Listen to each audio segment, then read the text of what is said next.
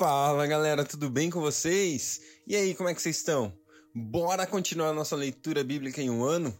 Hoje estamos na vigésima semana, é isso mesmo, estamos começando hoje a vigésima semana da nossa leitura bíblica e estamos no primeiro dia da vigésima semana.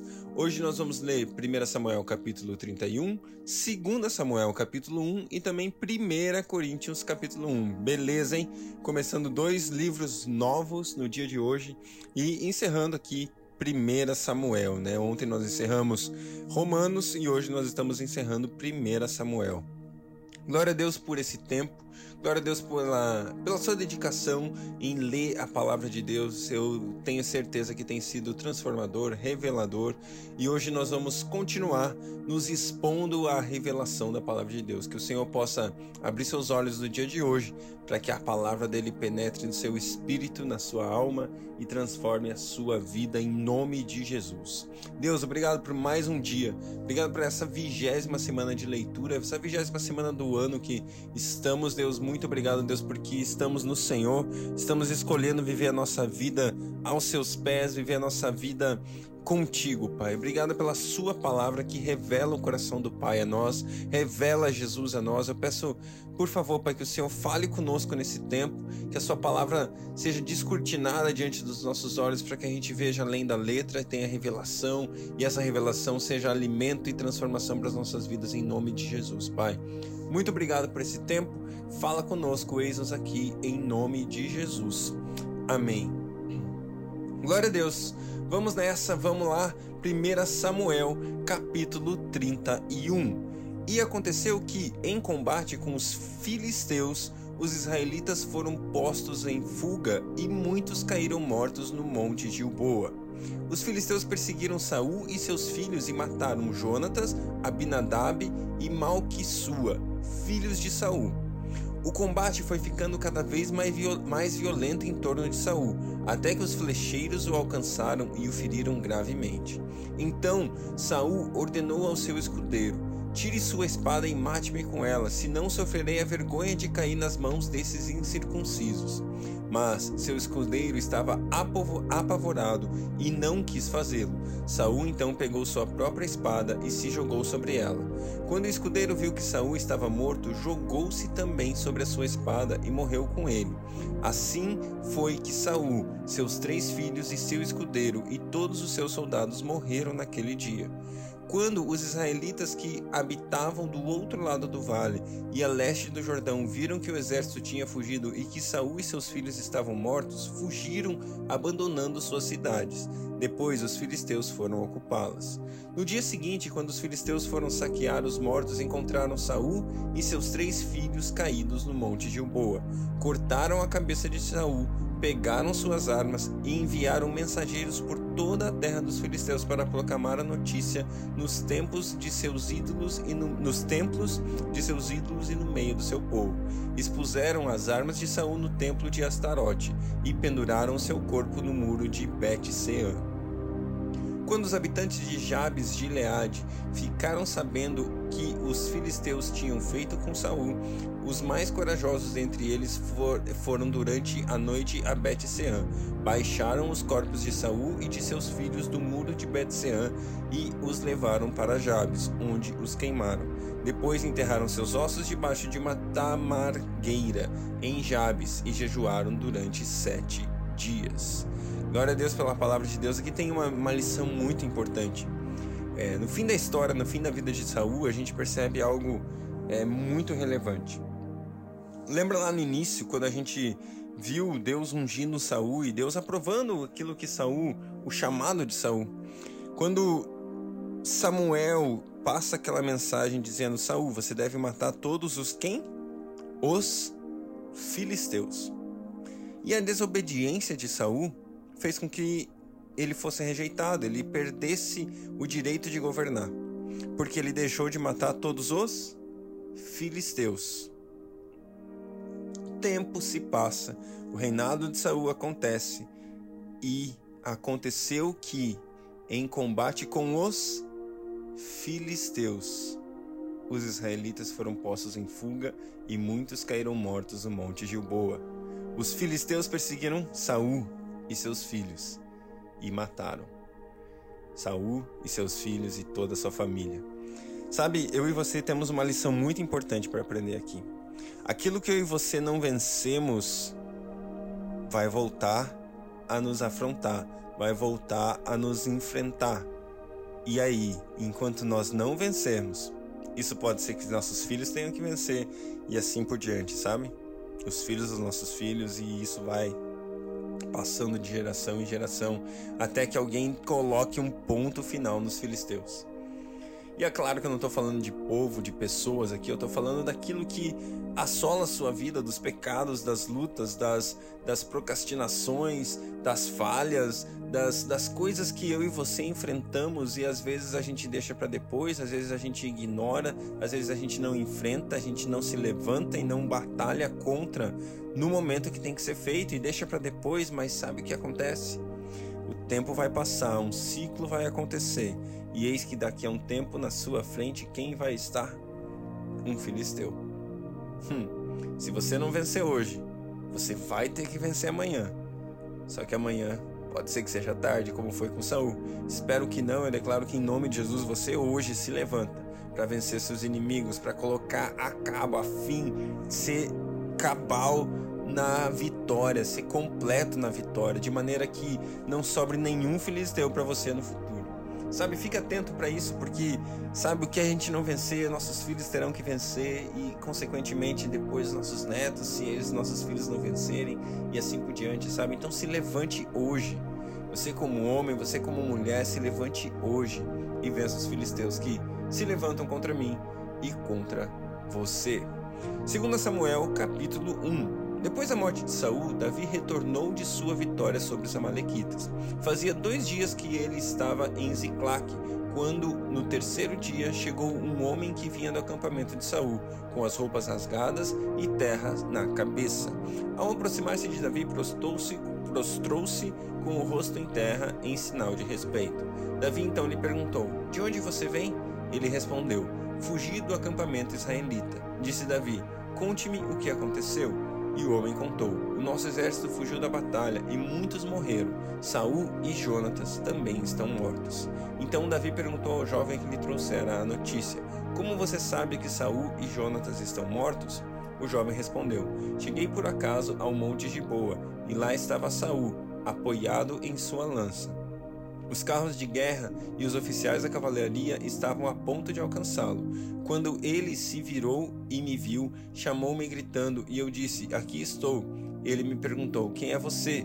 Sou a Malequita, respondi. Então ele me ordenou: Venha aqui e mate-me, estou na angústia de morte. Por isso aproximei-me dele, e o matei, pois sabia que ele não sobreviveria ao ferimento.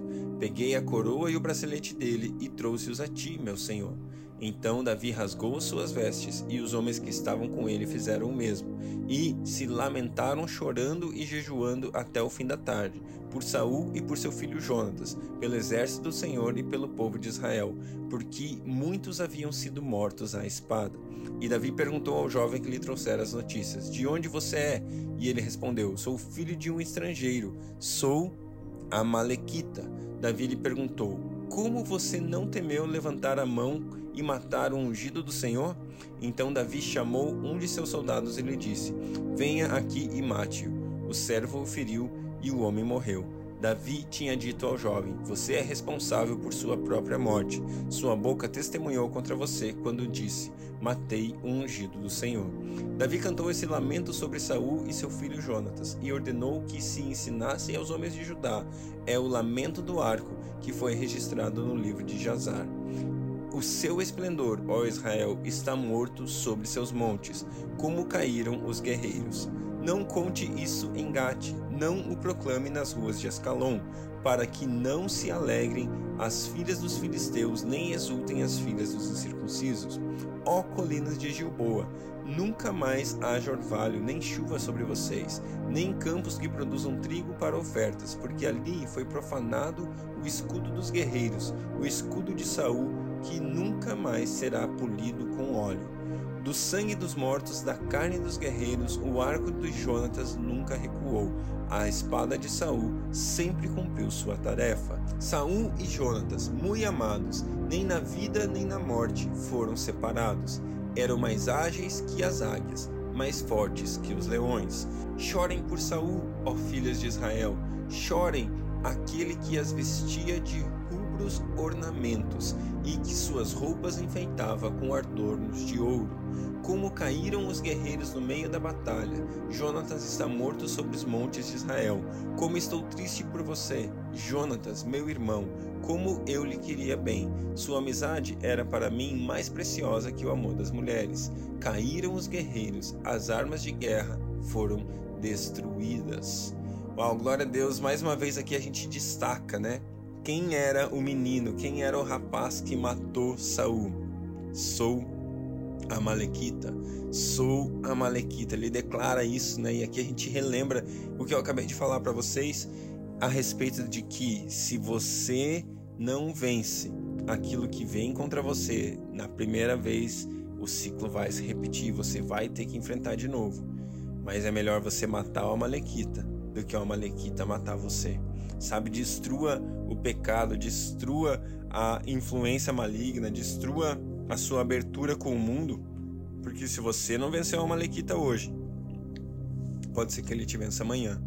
E se você não vencer amanhã, seu filho vai ter que vencer, seu neto vai ter que vencer e assim por diante. Então é tempo da gente se levantar contra os amalequitas nas nossas vidas. Senhor, quais são eles? Senhor, me ajude a identificar os amalequitas. Quais são os pecados, quais são as lutas que eu preciso vencer hoje, para que amanhã eu não, não precise mais passar por isso, eu possa vencer de uma vez por todas, aniquilar aquilo que me atrapalha, aquilo que vem contra mim, em nome do Senhor. Glória a Deus. Vamos lá, vamos continuar. Agora vamos com 1 Coríntios, capítulo 1. Paulo, chamado para ser apóstolo de Cristo Jesus pela vontade de Deus, e o irmão Sócines, a igreja de Deus que está em Corinto, aos santificados em Cristo Jesus e chamados para serem santos com todos os que, em toda parte, invocam o nome do Senhor, do nosso Senhor Jesus Cristo, Senhor deles e nosso. A graça a vocês, a graça e a paz da parte de Deus, nosso Pai, e do nosso Senhor Jesus Cristo.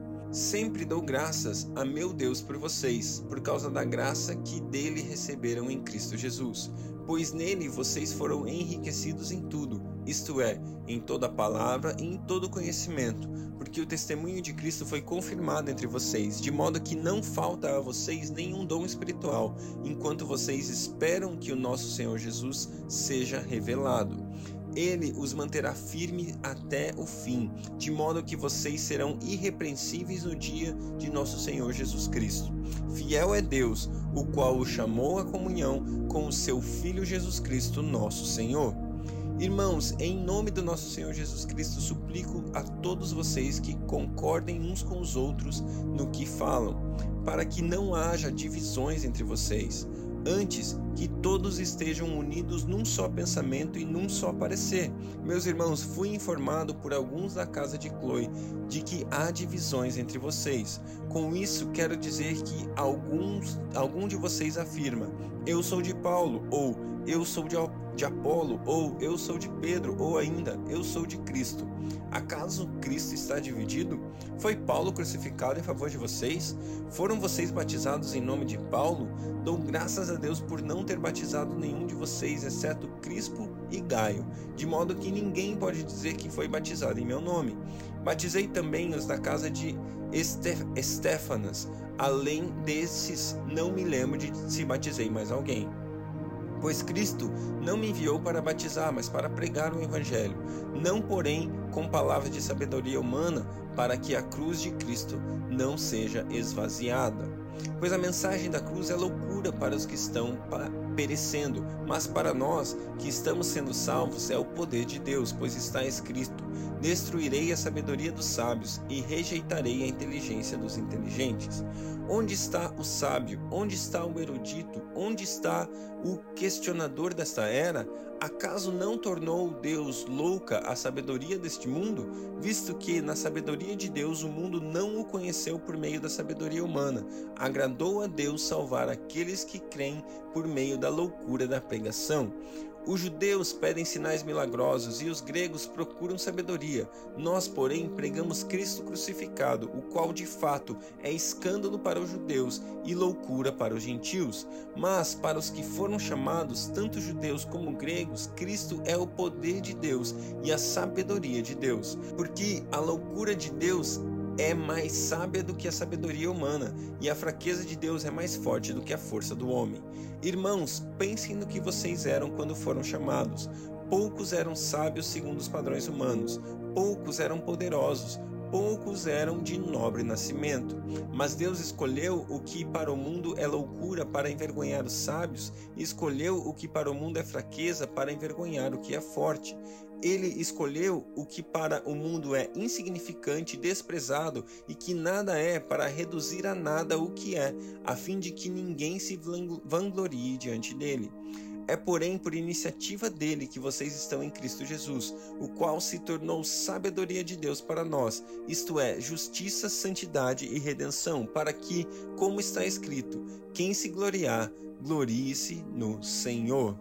Glória a Deus pela sua palavra, glória a Deus por esse início do livro de Coríntios, um livro de unidade, um livro de ensino à igreja. Que eu e você possamos nos inspirar nesse livro e saber que nós não temos né, partidos no sentido de eu sou de Paulo, eu sou de Apolo, eu sou de Pedro. Sabe que eu e você possamos viver a nossa vida para Cristo, para amar a igreja, para amar as coisas que Jesus ama, de maneira que nós somos salvos por Jesus, para a glória de Jesus e para sempre para Jesus, porque dele, por ele e para ele são todas as coisas. Que Deus abençoe o seu dia e nos vemos amanhã.